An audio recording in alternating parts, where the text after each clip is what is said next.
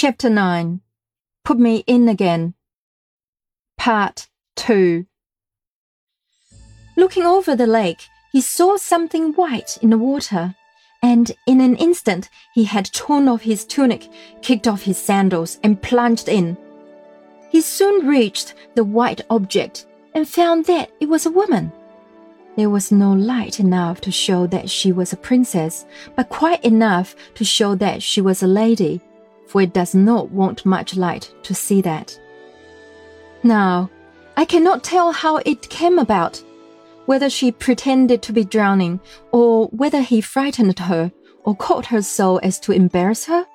But certainly, he brought her to shore in a fashion ignominious to a swimmer, and more nearly drowned than she had ever expected to be, for the water had got into her throat as often as she had tried to speak.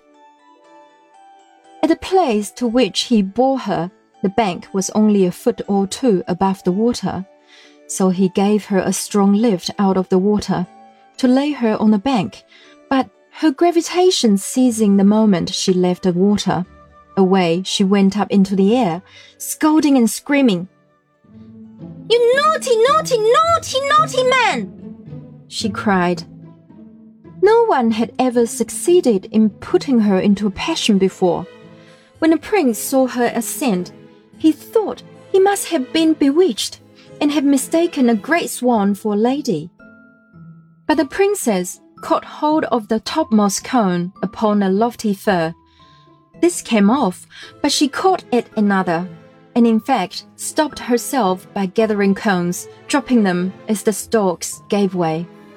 The prince, meantime, stood in the water, staring and forgetting to get out but the princess disappearing, he scrambled on shore and went in the direction of the tree.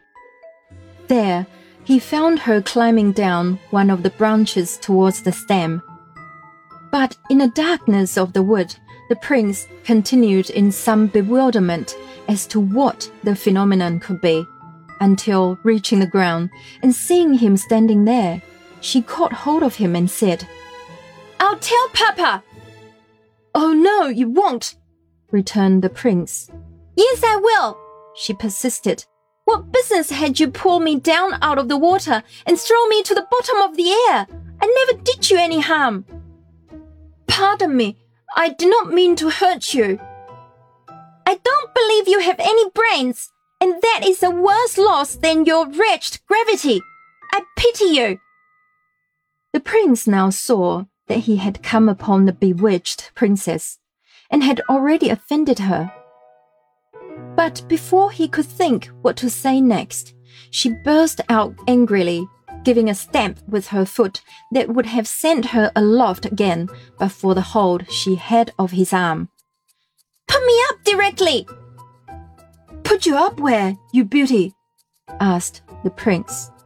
He had fallen in love with her almost already for her anger made her more charming than anyone else had ever beheld her.